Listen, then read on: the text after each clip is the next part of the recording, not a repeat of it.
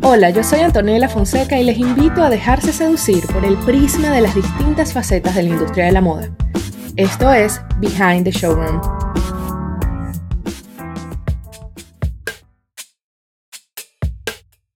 En la moda, el Little Black Dress, o lo que es lo mismo, el vestido negro, posee lo que muchos buscan lograr con su estilo. Elegancia sin esfuerzo.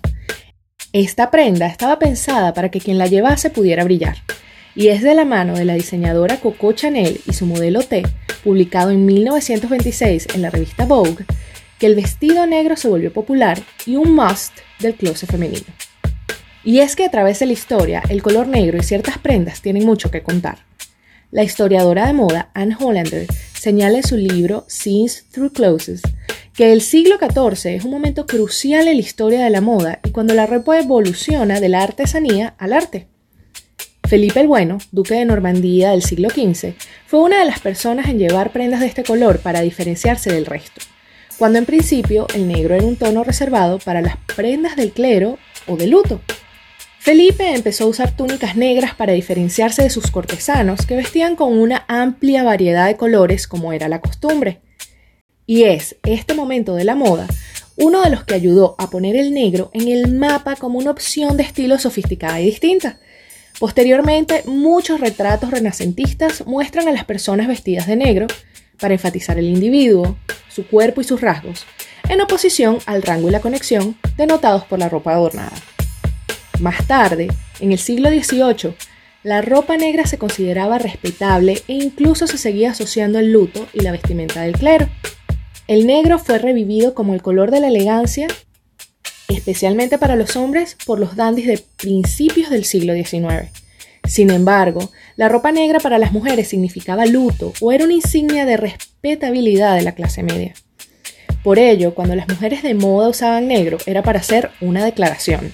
Uno de los ejemplos más memorables, aunque controvertidos, fue el retrato Madame X de John Singer Sargent en 1884, en el cual retrataba a Virginie Gautreau con un vestido de noche negro ajustado a su cuerpo, lo que generó en esa época todo un escándalo.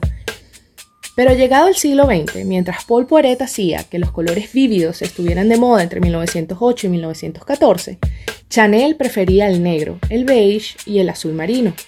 Es por ello que la exhibición en 1926 del pequeño vestido negro fue un hito en la creación de este icono de la moda. Y es que la popularidad de esta prenda va ligada a la combinación ideal de elementos que lo hacen fácil de llevar, versátil y práctico, además de elegante y sofisticado. Ahora hablemos de industria y quiero empezar con una pregunta. ¿Pagarías 9.500 dólares por un vestido digital? Sí, digital, que no existe en físico, pero sí en tu mundo virtual. Pues la casa de alta costura The Fabricant, con casa matriz en Ámsterdam, vendió en una subasta uno de sus modelos por 9.500 dólares a Richard Ma, director ejecutivo de la firma de seguridad Quanstamp.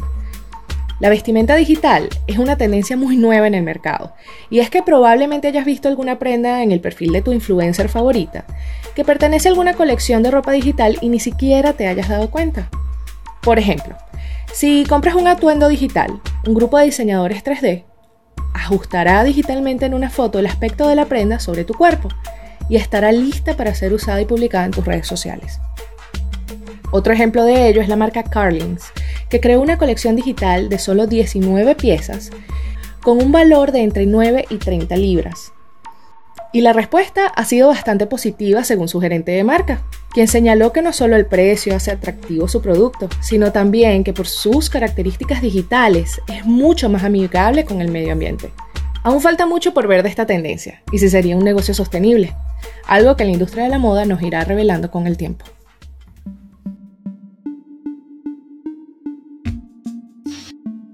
Ahora hablemos de innovación y sostenibilidad.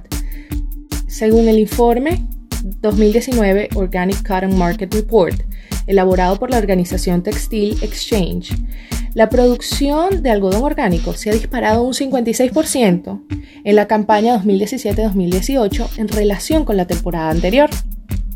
El informe señala que se produjeron 180.971 toneladas métricas de algodón orgánico, y que en la más reciente temporada de cosecha, India, China, Kirguistán, Tanzania y Turquía han liderado la producción de esta materia prima. Actualmente, el algodón orgánico representa solo el 0.7% de la producción total de algodón a escala mundial. Sin embargo, este material está en auge y el informe muestra que las instalaciones certificadas con estándares orgánicos como el Global Organic Textile Standard han crecido 15 y 16% respectivamente. Hemos llegado al final de nuestro octavo episodio de Behind the Showroom. Les invito a seguirnos en nuestras redes sociales y dejarnos todos sus comentarios allí. Ya queremos leerlos y conectar con todos los que se apasionan por esta industria. Yo soy Antonella Fonseca y me despido hasta la próxima edición de Behind the Showroom.